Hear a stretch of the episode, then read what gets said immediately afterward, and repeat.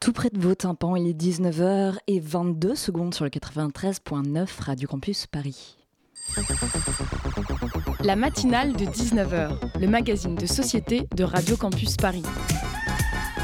On y parle de sujets sérieux. Il n'y a pas d'édito enflammé sur le communautarisme blanc. De sujets moins sérieux. Ça peut être des bois sculptés à partir de formes naturelles interprétées. De ce qui se passe en Ile-de-France. Je me disais qu'à Paris, on était en avance sur la province. Et de débats pas forcément consensuels. Parlez-nous un peu de cette coupe monstruelle. Tous les jours du lundi au jeudi sur le 93.9. Paris et sa banlieue, ça n'a ni plus ni moins la forme que d'une grosse patate. Mais une patate n'a pas mille facettes, alors c'est peut-être plutôt, socialo-politiquement, un polyèdre. Pour rationaliser samedi dernier, samedi 5, c'est-à-dire aujourd'hui moins 2, j'ai une pensée émue envers tous les profs de maths à qui j'ai donné envie de se pendre, en vous proposant une petite rétrospective algèbre et géométrie, ceci en traçant à la très grosse louche une diagonale sud-ouest, nord-est. Prenez votre règle, on pourrait commencer à Sèvres où une vingtaine de sans-papiers, salariés dans une entreprise de nettoyage, avaient envahi la mairie pour demander leur régularisation.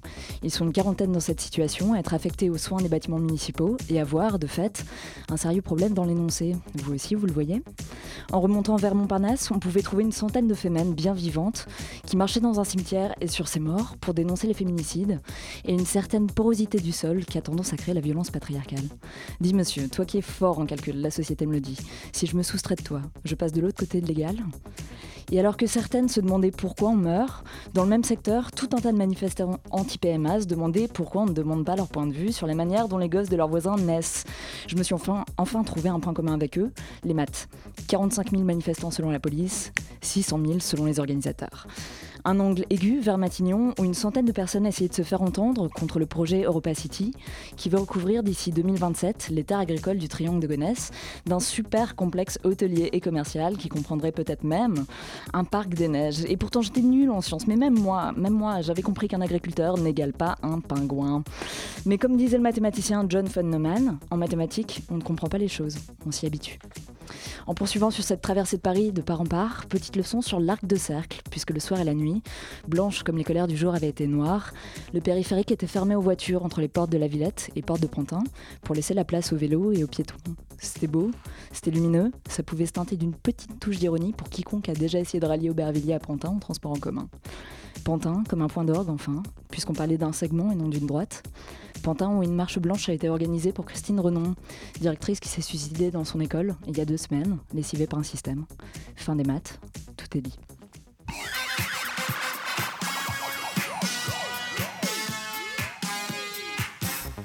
Au sommaire de ce soir, des meurtres, du papier, des murs, des amendes et toujours des meurtres. On reçoit le collectif Les Colleuses qui dénonce les féminicides sur les murs de Paris.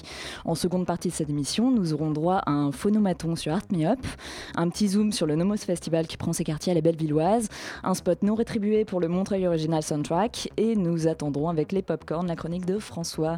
On est lundi, quelque part dans l'équation entre le petit-déj et l'apéro. Le réveil sonne, c'est la matinale de 19h.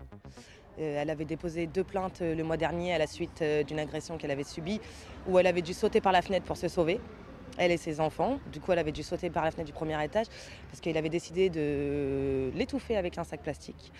Donc, du coup, à la suite de ça, il y avait eu deux plaintes de déposées qui ont été classées sans suite à la suite de 48 heures de garde à vue pour lui et, c'est tout. Pas de conditionnel, rien du tout.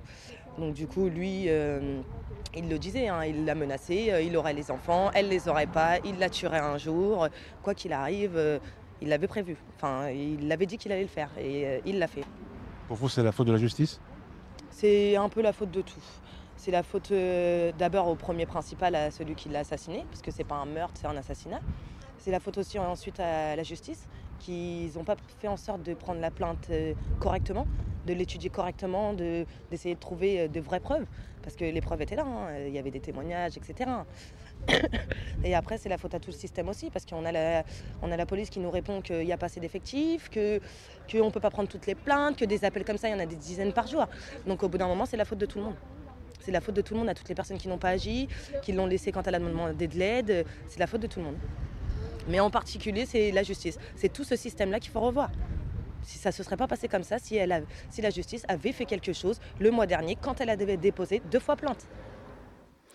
Un mot qui n'a pas d'existence dans le droit français, mais qui en a bien trop dans le quotidien, un mot que vous tâchez de rendre visible. Visible aussi la réalité qu'il recouvre, le fait qu'il ne s'agisse pas d'un meurtre ou d'un assassinat comme les autres, mais bien d'un crime symptomatique d'une société. Le féminicide, vous faites partie du collectif Les Colleuses, qui placarde de mur de la ville les noms des victimes, le nombre de mortes. Camille L'extrait, Chloé Madesta, bonsoir. Bonsoir.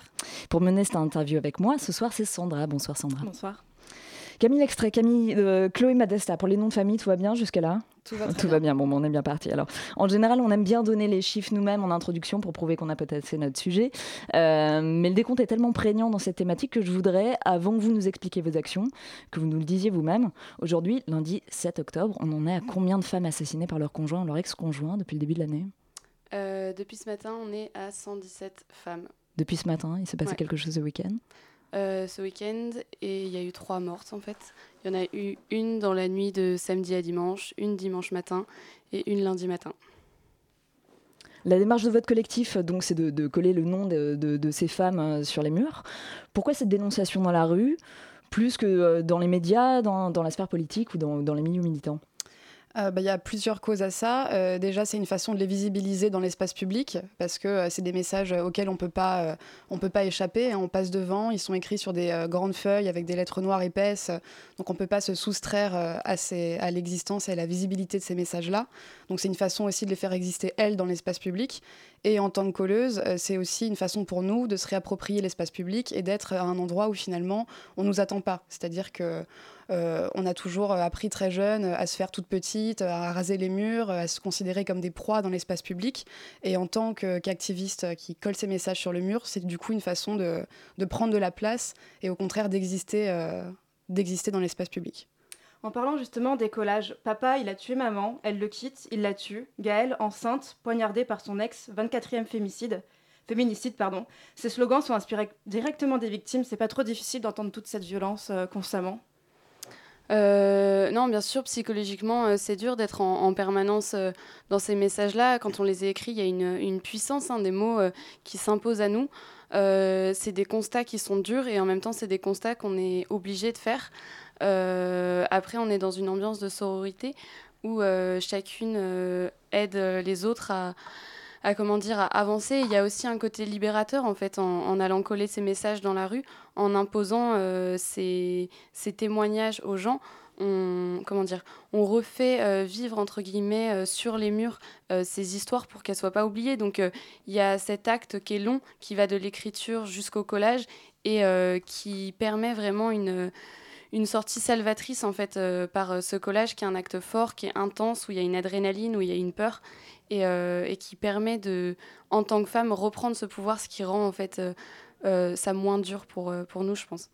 C'est quoi le modus operandi de, de, votre collectif, justement? On imagine qu'il y a toute une part de veille hein, sur, sur les dernières actualités, et derrière, il y a un choix collectif sur ce que vous allez coller, ou comment est-ce que vous vous organisez? Alors déjà, je pense qu'il y a un petit point à faire sur le mot collectif, parce qu'on n'est pas un collectif, donc on est ni un collectif ni une association. On est euh, simplement un groupe de femmes euh, qui se retrouvent pour une cause commune, mais euh, on n'est pas chapeauté par une, une, quelconque forme de hiérarchie ou d'organisation interne. on se retrouvait à un endroit qu'on appelait le QG jusque-là. on a dû se réorganiser autrement assez récemment. Donc ce qu'on fait maintenant, c'est qu'on s'organise par zone dans Paris et que les, les femmes disponibles se retrouvent pour peindre chez elles et ensuite aller coller ensemble dans la rue. Et euh, pour les slogans, du coup, euh, au début, on a décidé d'écrire euh, les noms des femmes qui ont été assassinées cette année. Il y a une forme de consensus hein, dans les slogans qu'on écrit. Chacune peut proposer des slogans, mais on essaye toujours d'être comment dire, d'avoir euh, au cœur de notre action les familles de victimes et, euh, les femmes victimes de, violences conjugales qui pourraient lire ces mots sur les murs. Et, euh, et bien qu'on essaye de toucher tout le monde, c'est avant tout à ces personnes-là qu'on pense quand on écrit nos slogans pour, pour ne pas heurter et pour aider vraiment ces personnes-là si elles elles ont besoin, par exemple, pour les femmes victimes de violences conjugales, euh, de euh, porter plainte ou, euh, d'appeler à l'aide tout simplement.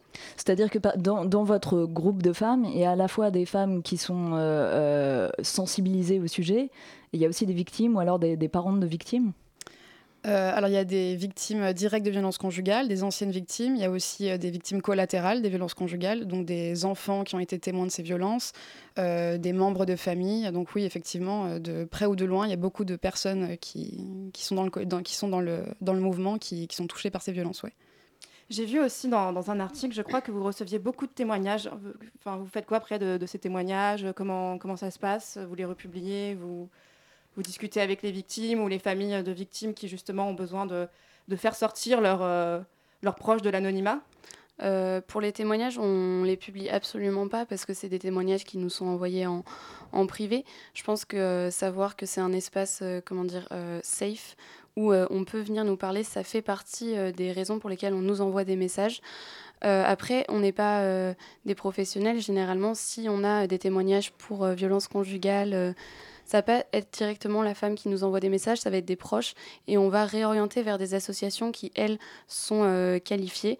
Euh, parce qu'on n'est pas, nous, euh, à même de traiter directement de, de ces messages-là. en revanche, pour ce qui est des, des messages du coup de, personnes qui ont pu être témoins euh, dans leur entourage euh, plus ou moins proche, c'est-à-dire leurs voisins ou leurs cousines de, violences conjugales, on va euh, rentrer dans une discussion parce qu'il y a certaines filles qui, au sein du, groupe, l'ont vécu et donc va y avoir un, accompagnement et il y a cette confiance qui se crée et ce vécu partagé qui fait que ça fait du bien de voir que ces femmes sont pas seules, que nous on les croit, que nous on est derrière elles et que on a toute la volonté du monde pour les aider et que ça s'arrête en fait. Et j'ajouterais aussi qu'on est contacté assez régulièrement par les familles de victimes hmm. euh, qui veulent qu'on aille du coup coller euh, au nom euh, de, de, la personne, de leur famille ou de leur entourage qui, est, qui a été assassinée. Vous sentez que la, parole est peut-être plus libérée justement avec vous parce que vous êtes un groupe non constitué, que vous n'êtes pas une association. On sent, on, sent, on sent, que vous, vous, recueillez quand même énormément de témoignages. Quelque part, vous devez parler aux gens quand ils voient vos messages dans la rue, qu'il y a peut-être quelque chose de plus facile d'aller vers vous que vers quelque chose qui est plus euh, systémique? J'ai pas l'impression, moi j'ai l'impression qu'il y a une forte demande euh, des, des, personnes euh, victimes de violences conjugales et de l'entourage et qu'en fait on, on, est identifiable parce qu'on est dans la rue, qu'on est partout et qu'on commence à avoir en fait une certaine notoriété. Mais la plupart des gens, c'est des la plupart du temps, pardon, c'est des personnes qui savent pas vers qui se tourner. Mmh. Et vu qu'on est présente dans ces espaces-là, qui vont venir nous voir.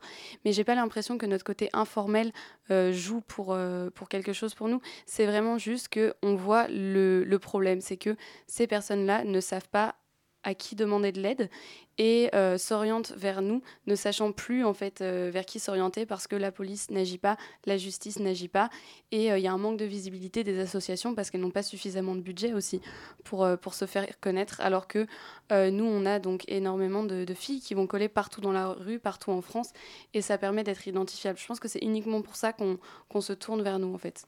Vous vous y attendiez à ça en, commençant à coller, le fait qu'au final vous alliez aussi servir de pont vers, euh, vers, les, institutions ou vers les, associations Que vous alliez avoir une visibilité que d'autres n'ont pas? Euh, non, je pense pas qu'on s'y attendait forcément, euh, surtout qu'on est parti avec beaucoup moins de personnes que ce qu'on est aujourd'hui. Là, on s'organise avec, je sais plus à combien on en est aujourd'hui, mais un groupe de peut-être 200, 200, 250 femmes voire plus. Beaucoup plus en vrai. Beaucoup plus. Je ne me rends pas compte parce qu'on est divisé par zone. Donc euh, On est 400 à peu près. On est 400 là? 400. Je J'arrive même plus à garder le compte. Mais, euh, et donc du coup, euh, oui, effectivement, c'est une notoriété qui n'était pas forcément attendue initialement. ça, c'est certain. Justement, vous parliez de visibilité dans la rue. Lorsque vous faites des collages, est-ce que vous avez déjà eu des problèmes avec la police ou avec des passants? Comment se passent vos échanges avec eux? Euh, avec la police, on a eu euh, certains problèmes euh, quand on a été collé à Matignon notamment. Euh, où on a pris. Vous le euh, cherchez là, Matignon, directement. Mais euh, c'est là où il y avait le Grenelle contre les mhm. violences faites aux femmes. Donc c'était important que, que notre message soit entendu. Et bien qu'on vise tout le monde, on vise aussi le, politique. Parce que pour nous, il faut un changement de mentalité à l'échelle de la France, mais il faut aussi un, une, un, législateur qui, qui renforce ce changement et un politique qui, qui met en place des, de véritables budgets. Mais voilà, après, la plupart du temps dans la rue, on a des bonnes réactions.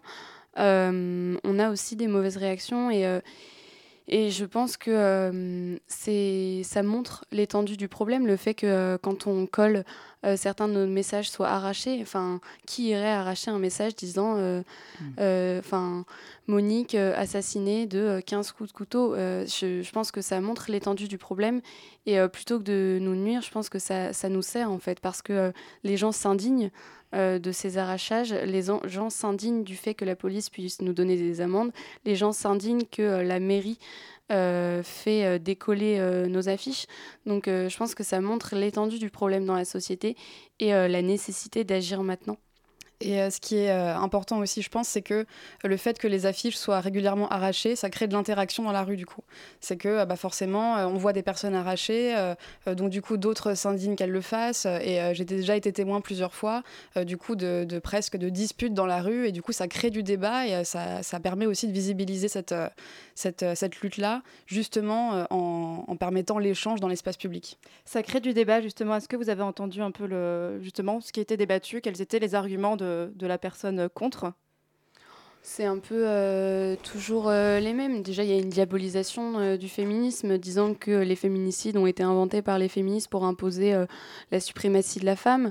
Donc, on est vraiment sur une théorie du complot qui est ridicule. Après, il y a une toujours... logique complexe hein, quand même. Est-ce que tu peux me redire cette phrase plus lentement? Donc, on nous dit que les féminicides sont une chose inventée par les féministes dans l'unique but euh, d'imposer euh, la suprématie de la femme.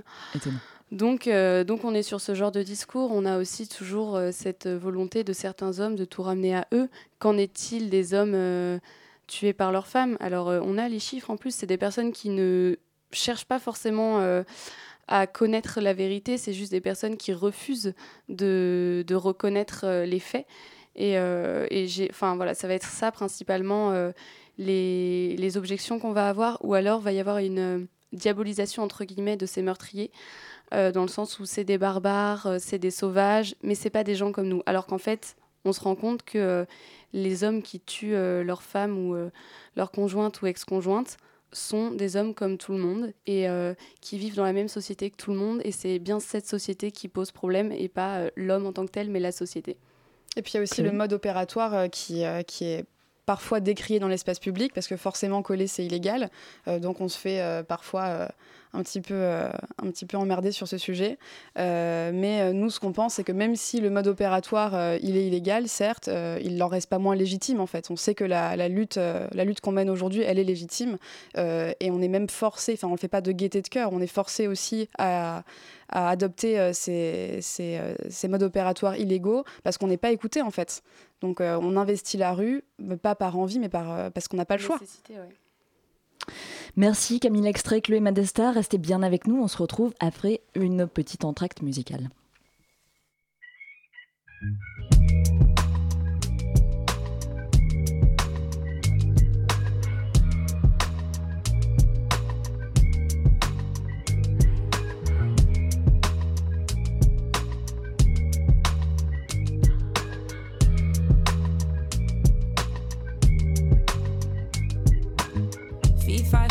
Cigarillo, cigarillo. I'm shaking up with the trees. How I keep the leaf in the middle. I'm more than these hotel rentals and dental bills adding up. I'm the Kennedys out for lunch with a preacher martyr the king. I'm Cardi's engagement ring. I'm America showing off. I'm Viacom, Viacom. I'm Chappelle and Pelly Pelly and rapping like Dialon. Spell it like Dialon. Gave my body to Adam, he told me to lie for him. Apple wasn't the apple, the truest sin was a pussy. I'm patriarchy on Sunday, don't push me, I'm Viacom. Y'all niggas got Diddy money, don't push me, I'm Adam Bomb. I'm Obama pushing a button in Libya, Pakistan. He mainly a hypocrite, the sinner and a civilian, the pettiest that it gets. I'm America at this best. Yeah, I'm America at this best. No, no, no, no, no, no. Yippee-ki, yippee-ki, with the nonne. Start to get the money from writing the haiku. Yippee-ki, yippee-ki, with the nonne. Everybody on me, I'm looking just like you. Yippee-ki, yippee-ki, with the nonne. If you smoking dope, then your shawty can come too.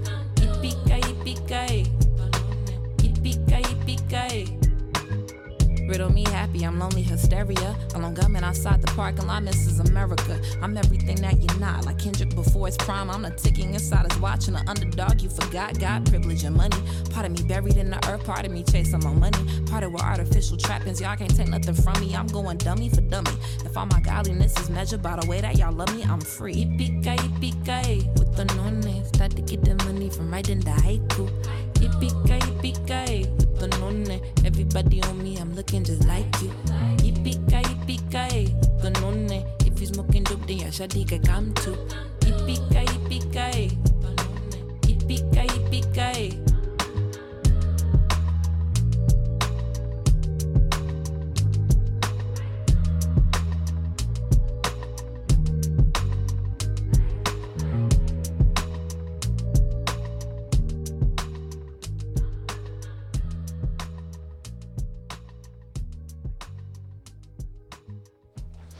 Nous sommes toujours sur le plateau de la matinale de 19h avec Camille L'extrait et Chloé Madesta du euh, groupe de femmes que j'aurais dû ne pas appeler collectif dans mon script, les colleuses.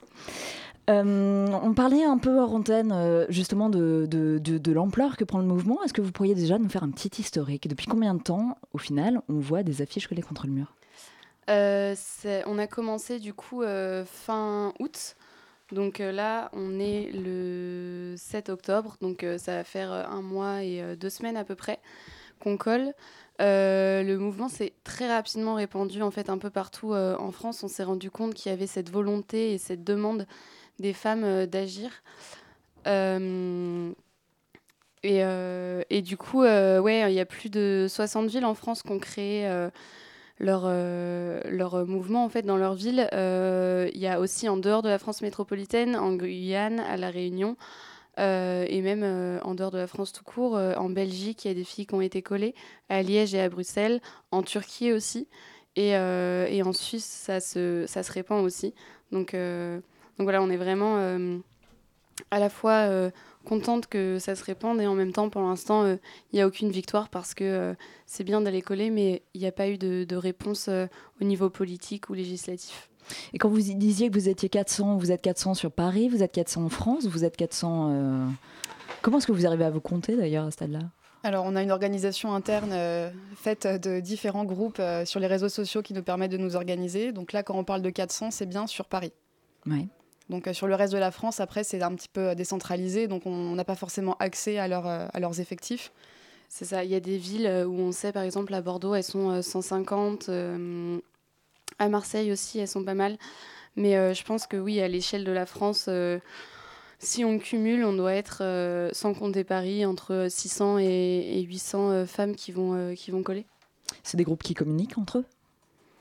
Euh, oui. Euh, Une fois que vous essaimez dans d'autres villes ou alors euh, même, même hors hexagone, en fait, vous parliez de la Guyane notamment Oui, non, totalement. On, maintient une communication assez forte avec tous les groupes en France. je pense que déjà, il y, a ce besoin de la part de, des villes d'avoir de, de l'aide sur certains sujets. Les villes qui commencent à les coller, on a souvent des questions sur ce qu'on risque légalement ou des questions plus enfin, technique euh, sur euh, quelle peinture prendre, euh, quel col choisir. Et puis, il y a même un, vécu partagé qui est important quand des filles du coup qui viennent pas de Paris montent sur Paris, généralement elles envoient un message sur, sur l'Instagram pour nous rencontrer. Et du coup, on a rencontré plusieurs filles qui, qui n'habitent pas à Paris et qui collent dans leur ville. Je pense que ça crée vraiment une, une sororité entre les femmes, un lien qui était entre guillemets cassé parce qu'on nous apprend toujours euh, entre femmes que les femmes ça se crêpe le chignon, que ça ne sait pas s'organiser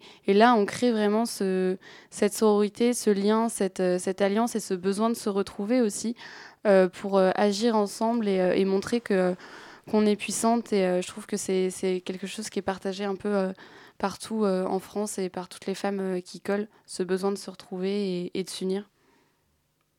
En dehors de ce, Parmi ce besoin de se retrouver, je voulais euh, revenir sur un slogan, pour euh, revenir sur le partage de messages. Femmes poussées au suicide égale féminicide. Euh, est-ce que vous savez combien de femmes ont été poussées au suicide et comment est-ce qu'on pourrait différencier ce type de suicide? On n'a absolument pas les chiffres justement sur les suicides parce que ce n'est pas considéré comme des meurtres. La plupart du temps, on ne va pas se rendre compte que les coups, les pressions psychologiques vont mener une femme au suicide. Généralement, on va détourner l'attention en disant que le problème, c'est la femme, comme bien souvent. Exactement, qui est dépressif, qui a des accès, euh, qui a des problèmes psychologiques. Donc euh, c'est un, phénomène qui est assez incalculable, mais euh, c'est pareil pour toutes les femmes victimes de violences conjugales qui finissent en hôpital psychiatrique, qui même sans finir en hôpital psychiatrique voient leur quotidien totalement modifié, voient leur personne transformée et ont des traumatismes physiques et psychologiques profonds. C'est là en fait où on, où c'est pas matériel, où c'est extrêmement dur euh, à, quantifier et où on va avoir le plus de, de réactions, euh, comment dire, euh, virulentes parce que on peut pas le le matérialiser par des chiffres concrets parce que c'est invisible en fait. Et, et, vu que le vécu de ces femmes-là n'est même pas écouté et cru, on est vraiment hyper limité en fait par rapport à notre connaissance de tout ça. Donc quelque part, euh, inconsciemment aussi pour elles, c'est important de voir tous ces messages parce qu'elles savent qu'elles ne sont pas seules et qu'elles peuvent trouver de l'aide au final. Ah bah, y a, enfin, y a une grande partie de nos slogans qui, sont, euh, qui leur sont adressés directement. Euh, je pense par exemple à, hum, toutes les pseudo-justifications euh, euh, aux violences conjugales qu'on est en train d'inscrire dans nos slogans. Donc par exemple, oui, mais leur relation, elle est passionnelle, mais c'est une femme difficile, qui a un caractère compliqué. les torts, finalement, est-ce qu'ils sont pas un peu partagés Tout ça. Donc toutes ces, toutes ces justifications-là, on les reprend, on les inscrit dans nos slogans en leur disant femmes victimes de violence, on vous croit nous, on vous croit. Et, donc oui, effectivement, nos messages, ils, ils leur sont directement adressés. et c'est une manière aussi de les atteindre et de les toucher euh, euh, directement dans la rue, oui vous vous posez vraiment comme un, groupe d'action urbaine. Donc, au final, euh, vous, nous l'avez dit hors antenne, le fait que vous ne voulez pas vous positionner sur des, comme prescripteur euh, de manière politique. Néanmoins, j'imagine qu'à force de travailler autour de ce sujet, il y a quand même des thématiques sur lesquelles euh, vous, avez vos propres opinions. on sait que la France est quand même très mauvaise élève et même cette, cette tournure de mauvais élève donne un peu l'impression qu'il faudrait recevoir un pin si on tue pas ces femmes. Mais en tout cas, on sait que la femme la, France est quand même très loin dans les statistiques européennes sur les, euh, sur les féminicides. Est-ce que vous, vous arrivez à avoir une analyse sur ça? Euh, alors en France, pour être précise, on est le deuxième pays européen avec euh, le plus de féminicides, juste derrière l'Allemagne. L'Espagne était, était première il n'y a pas très longtemps et ils ont mis vraiment des budgets pour éduquer euh, d'une part la population, pour euh, former aussi la police et la justice. je pense que c'est le souci en France, c'est que on a un système aussi bien policier que judiciaire qui n'écoute pas les femmes, qui rejette les plaintes. du coup, les... en fait, c'est un cercle vicieux qui fait que les femmes ont peur à force d'aller porter plainte parce qu'on les écoute pas. Vu qu'elles ont peur d'aller porter plainte, euh, on se dit que bah en fait ça n'existe pas vraiment. Euh, il y a 219 000 femmes victimes de violences conjugales chaque année en France. C'est énorme et euh, pour autant on entend très peu parler et c'est très rare en fait les plaintes. c'est des relations aussi où euh, les hommes vont user de stratagèmes entre guillemets pour euh, justifier ces violences, pour euh, manipuler en fait la, femme envers qui ils, ont ces violences. Et, c'est un peu ce, problème qu'on essaye de, dénoncer, de mettre en lumière, qui est toujours inconnu et, peu écouté. Et, et c'est là où on voit que c'est un véritable système, c'est que personne n'ose dénoncer ces hommes. On a bien vu, on a fait des slogans euh, dénonçant directement des hommes qui ont tué leurs femmes. La réaction était extrêmement violente parce que euh, il y a des femmes euh, battues, il y a des femmes victimes de violences conjugales, il y a des femmes qui meurent à cause de leurs conjoints, qui sont assassinées par leurs conjoints, mais pour autant on ne veut pas entendre parler de ces hommes-là. donc c'est un problème. Nous, on veut dénoncer ces hommes et et comme disait euh, Chloé, euh, mais en antenne, je crois, euh, on veut que la honte change de camp, que ce soit plus les femmes qui subissent ces violences, qui aient honte de le dire, qui aient honte d'aller porter plainte, mais que ce soit les hommes qui, qui font subir ces violences, qui eux aient honte de le faire et ne le, et ne le fassent plus en fait. Vous placardez le nom des tueurs parfois? Alors il y a eu certains prénoms de, qui ont été affichés dans la rue, mais effectivement les retours étaient passablement négatif. Euh, pour l'instant, on se concentre vraiment sur le nom des femmes pour euh, encore une fois leur rendre leur visibilité euh, parce que effectivement, comme disait Camille, elles vivent souvent ces violences-là complètement dans l'ombre. Elles sont pas écoutées, on les entend pas, on les laisse littéralement pour mortes en fait. Hein, parce que quand on va déposer, je pense à Radia par exemple, mais qui est allée déposer sept plaintes avant de se faire assassiner, à quel moment on se dit que voilà qu'on est écouté, qu'on a une quelconque voix et nous notre objectif aussi c'est de leur redonner cette voix qu'elles ont perdue. Sandra Sandra avait l'air de vouloir dire quelque chose et puis en fait non pas du tout. Euh, je reviendrai bien quand même sur ces questions politiques. Euh, vous parliez de l'Espagne qui a euh, largement qui a, largement fait évoluer ses politiques pour combattre les féminicides. On sait aussi qu'ils injectent 200 millions d'euros chaque année dans cette lutte. En France, le Haut Conseil à l'égalité en préconise 500 millions. Là, Marlène Schiappa en promet 1 million. Est-ce que c'est aussi une question d'argent tout ça? Non, bien sûr. Euh, et puis il y a une déclaration de, Marlène Schiappa hier déclarant que le budget passerait à 1 milliard pour l'égalité entre les hommes et les femmes, qui est en fait un, cache-misère, parce que euh, dans ce budget-là, il y a une très faible partie qui est allouée en fait aux violences faites aux femmes. Et je pense que euh, on prend comme un packaging en fait tout ce qui ne va pas dans notre société par rapport aux femmes pour l'égalité, etc. Et on, nous met un chiffre comme ça qui est énorme, le 1 milliard, qui est un chiffre qui a été scandé par euh, les associations. Mais c'est un leurre en fait, parce que sur ce milliard-là, il y a très peu qui va revenir directement contre euh, les violences faites aux femmes. Il faut des budgets tout simplement pour, euh, donc comme j'ai dit, l'éducation de la police, à prendre ces plaintes-là, à écouter les victimes, à les croire, à les soutenir, à les accompagner tout au long du processus. Il y a aussi des budgets à débloquer pour euh, ouvrir des places supplémentaires euh, dans des foyers pour des femmes avec enfants ou sans enfants. Parce que le problème, généralement, c'est que ces femmes ne peuvent pas fuir, en fait. Qu'elles sont pas forcément euh, dépendantes, enfin, qu'elles sont dépendantes justement financièrement, ou que les enfants, en fait, il y a une garde partagée. Donc, il y a un véritable problème, c'est que ces femmes sont prisonnières, même quand elles appellent à l'aide. on en parlait avec Razia qui a déposé cette plainte, mais qui a aussi changé trois fois de ville, qui a déménagé trois fois, et qui a quand même été retrouvé euh, par euh, son ex, c'est que l'État a failli à sa tâche de protéger euh, cette citoyenne.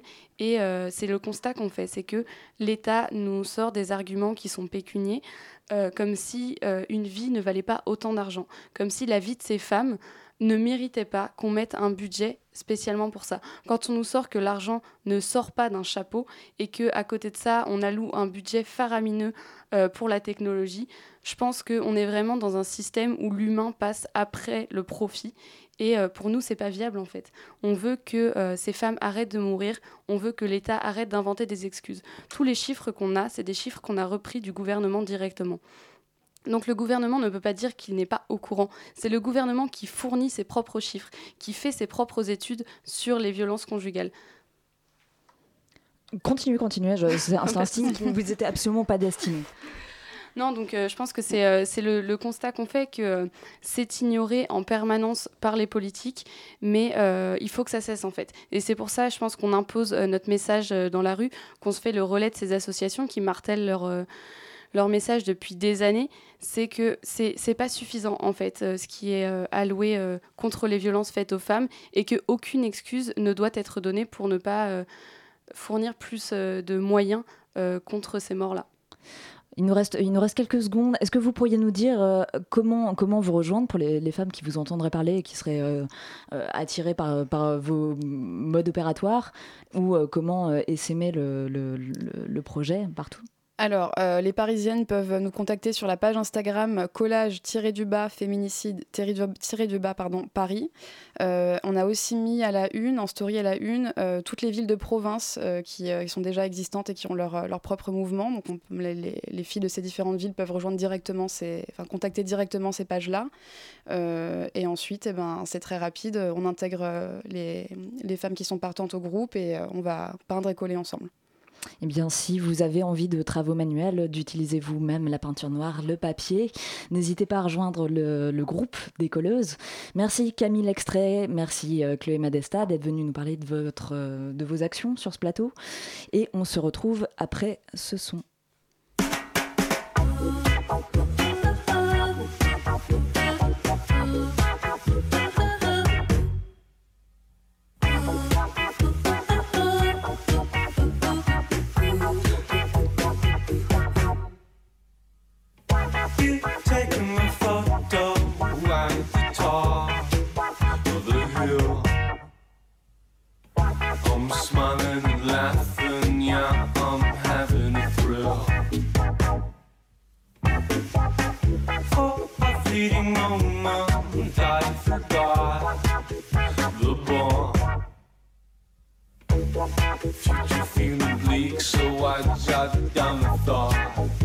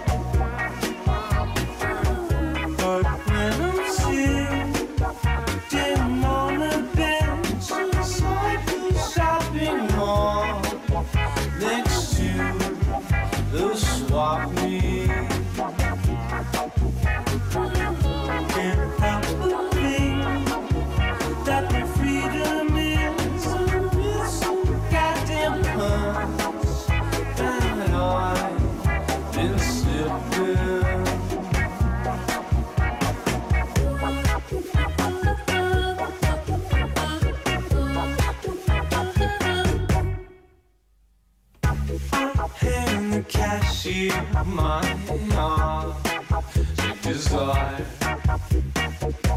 She asked for my cash, now I've become the buyer.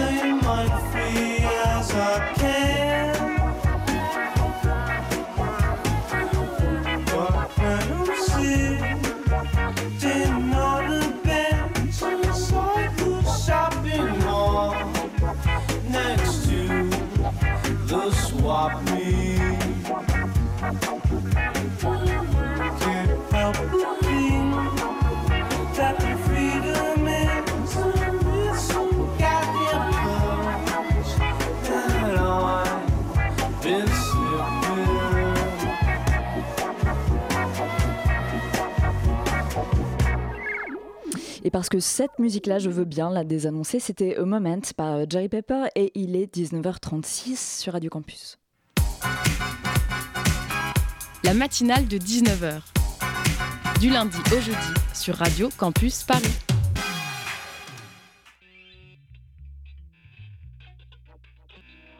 Bienvenue dans le phonomaton de Radio Campus Paris. Installez-vous, tenez-vous bien droit et regardez l'objectif. Attention, souriez. Alors moi je m'appelle Luc Dezel, je suis le metteur en scène de la compagnie Art Me Up. La naissance du projet. Au tout début, c'est sur une question euh, sur le processus de création de la compagnie et sur le projet de compagnie. Et on était sur une période, il y a 4 ans, où il y avait pas mal de questionnements sur la pluralité des cultures, la présence des pluralités de cultures au plateau, euh, dans le théâtre. Et, euh, et c'est parti de là. C'était des projets participatifs, ou que moi j'appelais participatifs, et on a creusé la question. Un moment atypique que l'expérience associative vous a fait vivre. Alors euh, oui, je pensais en effet sur euh, la période euh, des trois dernières années où on a expérimenté les processus participatifs. On avait fait un atelier à Nanterre, un atelier à Saint-Denis, à Paris 8. Et, euh, j'ai été très surpris euh, de la rencontre des deux groupes. Je ne m'attendais pas à ce qu'ils soient à ce point angoissés de se rencontrer. Et en fait, il y avait une très grande différence en mode euh, étudiant de Nanterre et étudiant de Saint-Denis. Ils se regardaient un peu au début de biais, puis en final, ça fait un super groupe. Le futur de l'association. Euh, bah là, cette semaine, donc, on a une, euh, bonne nouvelle. On est euh, donc compagnie soutenue par Actefac de Sorbonne Nouvelle. Et on nous a attribué notre parrain, donc c'est le metteur en scène Ficera avec le théâtre du Noix. Et donc on a reçu cette super bonne nouvelle et du coup on, va, on se lance dans un projet de création participative pour l'année qui va venir avec des représentations au mois de mars, avec plein d'étudiants j'espère qui seront convaincus et peut-être euh, une présentation au Théâtre de la Bastille au mois de juin si on arrive à les convaincre. Eh bien merci de votre participation. Au suivant. C'était un phonomaton sur Art Me Up, association qui était passée dans le Zoom de la matinale le 26 septembre dernier. Art Me Up qui recrute donc des étudiants pour sa pièce. Et tout de suite, carte blanche à Mathilde qui reçoit le Nomos Festival pour le Zoom. Euh, nous proposons euh, une programmation qui se veut euh, décloisonnante. On a toujours un escape game, on a un jeu de plateau, de stratégie. Plusieurs euh, groupes de musique. Il y a aussi du fantastique. hein. Avec euh, des artistes euh, internationaux. Un lieu d'échange, de rencontre avec de la réflexion. participative et interdisciplinaire. Voilà, et il y aura plein d'autres euh, surprises. Le Zoom, dans la matinale de 19h. Bonsoir à tous. À présent, en studio, nous accueillons Léa Charbonnet, Bonjour. chef de projet du Nomos Festival, et Juliette Rato d'En- euh, d'Enactus Celsa. Euh, Bonjour. merci d'être avec nous ce soir. Alors, vous faites toutes les deux euh, euh, parties euh, du CELSA, vous êtes étudiante et vous venez ce soir nous parler du Nomos Festival, dont Radio Campus Paris est partenaire et qui se tiendra le samedi 12 octobre prochain à la Bellevilloise dans le 20e arrondissement à Paris. Exactement. Alors, le Nomos Festival, pour nos auditeurs, c'est quoi et c'est pour qui? Un Nomos Festival, c'est un festival euh, solidaire, étudiant, culturel et gratuit. Ça, c'est important de le mentionner dès maintenant. Euh, solidaire parce qu'on vise à lever des fonds pour des projets d'entrepreneuriat social et solidaire. Euh, culturel parce qu'on met en avant une grosse programmation et un line-up super sympa et très éclectique, une grosse programmation musicale. Et étudiant enfin parce que c'est mené uniquement par des étudiants. Donc euh, on est une équipe de 7 à l'assaut et on fait tous ensemble le festival. Et du coup ça s'adresse majoritairement à un public étudiant. Euh, D'accord. Et justement, la plupart, euh, enfin les fonds qui sont euh, relevés pour ce festival sont à destination de projets solidaires et sociaux. Est-ce que vous pouvez nous en dire plus Quels types de projets vont être financés euh, grâce au... à l'argent récolté? Alors l'argent récolté va revenir au projet d'Enactus Celsa. Donc il y a trois projets différents qui vont pouvoir bénéficier des, des- fonds. Euh, premièrement, Busybus, donc c'est un projet qui existe depuis 4 ans, qui avait pour but de créer un réseau de ramassage scolaire au Rwanda, dans une zone rurale. Euh, ce premier projet a été concrétisé cet été. Le bus a été acheté, mais l'équipe va totalement poursuivre ce projet avec euh, l'ONG partenaire qui est au Rwanda, afin de- d'aider sur de nouveaux projets de développement tels que la malnutrition et l'accès à l'eau potable. Donc ils ont aussi besoin de fonds pour ces projets. Ensuite, le second projet, c'est KEO. Donc c'est un projet qui a pour but de faciliter euh, l'accès au transport pour les personnes à mobilité réduite dans Paris. Et le troisième projet s'appelle Tricycle. Donc c'est un projet de, de- de tri, un projet euh, d'écologie et euh, de, de lien intergénérationnel.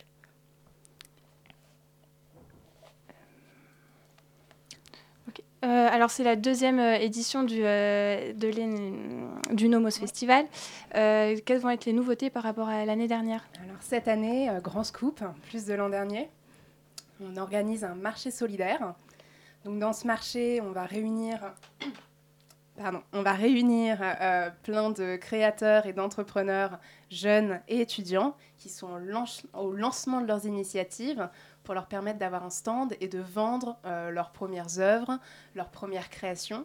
Donc il va y avoir du dessin digital, il va y avoir de la bande dessinée, euh, il va y avoir des bijoux, du zéro déchet. Euh, voilà, un marché solidaire à peu près composé de 10 créateurs sur des thématiques assez diverses, mais toujours dans l'idée de les promouvoir, de leur donner une visibilité et qui continuent à entreprendre. Et comment avez-vous choisi euh, la programmation?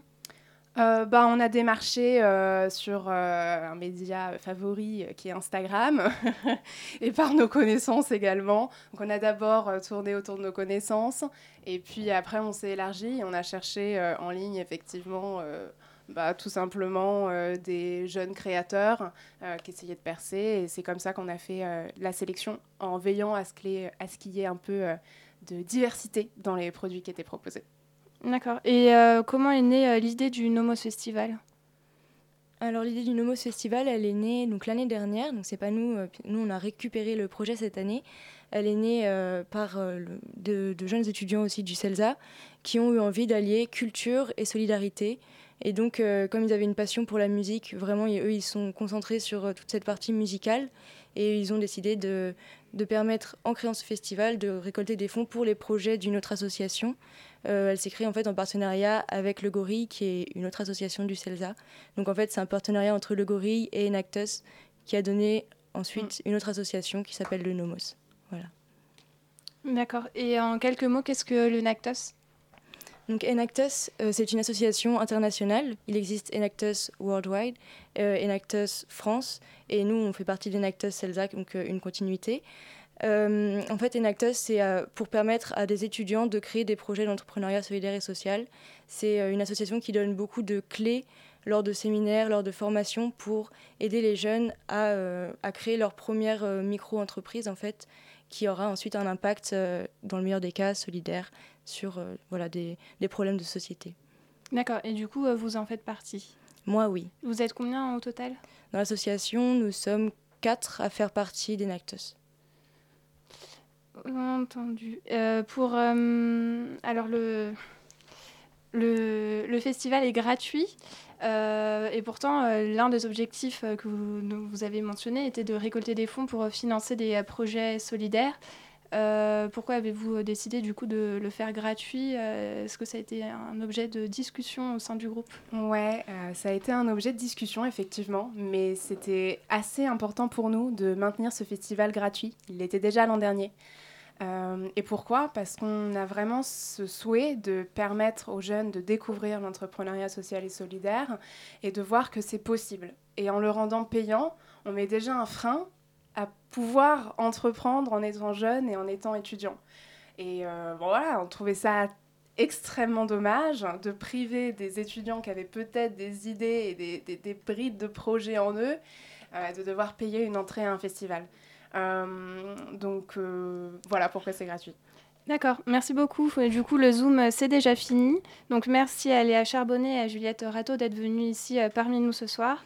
Alors, pour rappel, le Nomo Festival se déroulera samedi prochain, le 12 octobre à 14h à la Bellevilloise, donc qui est au 19-20 rue euh, Bouger à Paris.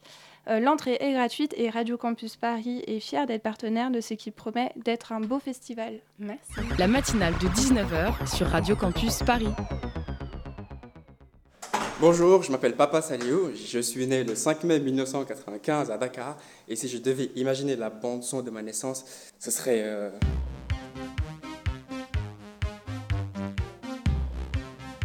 J'ai grandi à Dakar, je dirais même avec N'Dour, parce qu'on avait qu'une cassette qui tournait encore, encore et encore.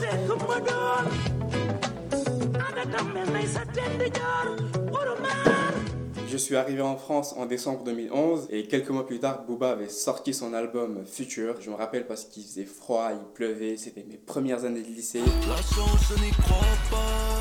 Je crois au coup dur. Avec mes j'ai fait le plus dur. Normal, tu ne vois pas. Coup, j'écoute vraiment beaucoup de rap, des artistes comme euh, Future, Young Thug, Migos, et j'ai cherché à changer de style ces derniers temps. Venez, venez À partir d'octobre 2019, avec la compagnie Fiction Collective, on crée un spectacle. On sera plusieurs à raconter la bande originale de notre existence et ce que représente la musique dans notre vie de tous les jours. Ça s'appelle Montreuil Original Soundtrack. C'est du théâtre avec de la musique dedans. Et d'ailleurs, il nous faut des gens. Vous vous inscrivez? Si vous avez entre 16 et 22 ans et que vous habitez à Montreuil, rejoignez-nous pour la première rencontre. Elle aura lieu le mercredi 9 octobre à 19h à Comme vous et moi. Plus d'informations sur fictioncollective.com ou au 07 84 12 54 95. Et ça, c'est un petit spot d'annonce pour donc euh, le Montreuil Original Soundtrack qui recrute aussi des gens qui n'ont même pas l'âge d'écouter la radio. La matinale de 19h. Et mais on arrive, c'est déjà la chronique de François Bonsoir. Bonsoir François. Vous avez une petite euh, relance, une petit, un petit lancement commencé C'est mon lancement là maintenant? Bah écoutez, je voulais souligner Eh bien, le écoutez, ah oui, rose, c'est stabilité en faire de plus, rose moi. avec un cœur. Certains murmurent à l'oreille des chevaux, vous, François euh, Pierretti, je, je- je crois que c'est la première fois que je dis votre nom de famille. C'est corse. Vous vous situez dans une catégorie tout autre.